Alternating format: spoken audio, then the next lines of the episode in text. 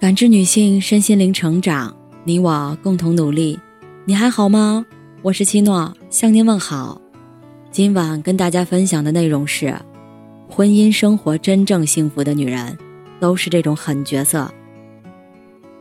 从小到大，家人总在告诫我们，要与人为善，吃点亏没什么，退一步海阔天空。不谙世事的我们也觉得。只要带着一颗善心跟别人相处，人家就能投桃报李。可真正走进婚姻后，才发现，最容易被辜负的，其实永远都是那些天真又心软的人。毕竟太过考虑别人的感受，好骗又好欺，伤疤一好就忘了疼。苏秦说：“一个男人成熟的标志，是学会了慈悲和柔软。”而一个女人成熟的标志，是学会了决断，学会了果敢，学会了狠心。那些婚姻幸福的女人，其实都是这三种狠角色。电视剧《安家》中，阚文涛和阚太太这对夫妇让我印象深刻。阚文涛刚来上海时，还是一个一无所有的穷小子，可阚太太义无反顾地嫁给了他。阚文涛炒股赔了钱。阚太太拿出全部积蓄，还找亲戚借了钱，才帮他渡过难关。后来开了店，又是阚太太，挺着大肚子去医院推销产品，忙得饭都没时间吃。公司渐渐盈利，为了支持丈夫，她放下工作，回家照顾老人、抚养孩子，日子过得依旧不轻松。后来丈夫的事业走上正轨，有房有车。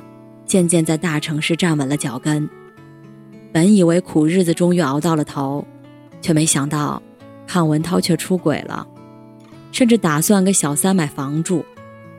阚太太放弃成长机会，丢下辛苦打拼来的事业，全心全意对丈夫好，到头来却落得离婚收场。毕淑敏说：“人性瞬息万变，一个念头便是一番天地。”无论爱的深浅，都尽量靠自己。可以凭借自己的能力活得富足且开心，这就是你最大的底牌。讨来几分物质，抹杀几分灵魂。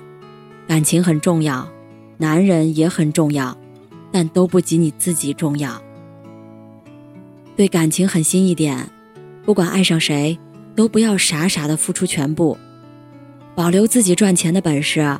这是你在风险和逆境中唯一能依靠的东西。两位网红在直播时，对着几万粉丝，将手里的课本撕得粉碎，并狂妄地对着镜头说：“我是九零后，初中毕业，不读书照样开奔驰，研究生也得给我打工。”一位网友评论说：“研究生也许会为你打工，但不会一直为你打工，他们离开你。”也会拥有更广阔的人生，而你没了热度，将一无所有。女人大多是缺乏安全感的，对未来生活有许多期待，也有很多不安。有的人把希望寄托在男人身上，指望他从一而终，带自己一起享福；也有的人把未来寄托在自己身上，保持自律和学习，不断成长。后一种女人。不会在柴米油盐中局限自己，也不会在肥皂剧和明星八卦中浪费时间。不管生活再忙，他都会找时间读书学习。生活的烦恼和忧愁，你可以在书中找到慰藉；日子里的酸甜苦辣，你能在书中找到共鸣。苏秦说：“女人就得多见世面，旅行，读书。”但凡能让内在更丰富的事情，即便强迫自己，也要多去尝试。人的狭隘、纠结、怯懦，全都是因为世面见得太少。岁月会把你变成妇女，经历却会让你成为妇女。我们必须很努力，才会成为自己喜欢的人。对自己的未来狠心一点，不要沉溺于短暂的快乐中无法自拔。读书学习，你能领略万千种人生可能，眼界自然而然地变得开阔；你能感受不同文化和生活习惯的冲击，内心学会保持淡然和谦卑。一书说，女人想要成长独立，首先是要下定决心对自己狠一点，千万别在最好的年纪，把自己吃的贼肥，穿的贼丑，用的贼便宜。不管工作多忙，生活多累，都要记得保养皮肤，好好照顾自己。这不是为了打扮给谁看，而是一种取悦自己的仪式感。它是一座只属于你的精神花园。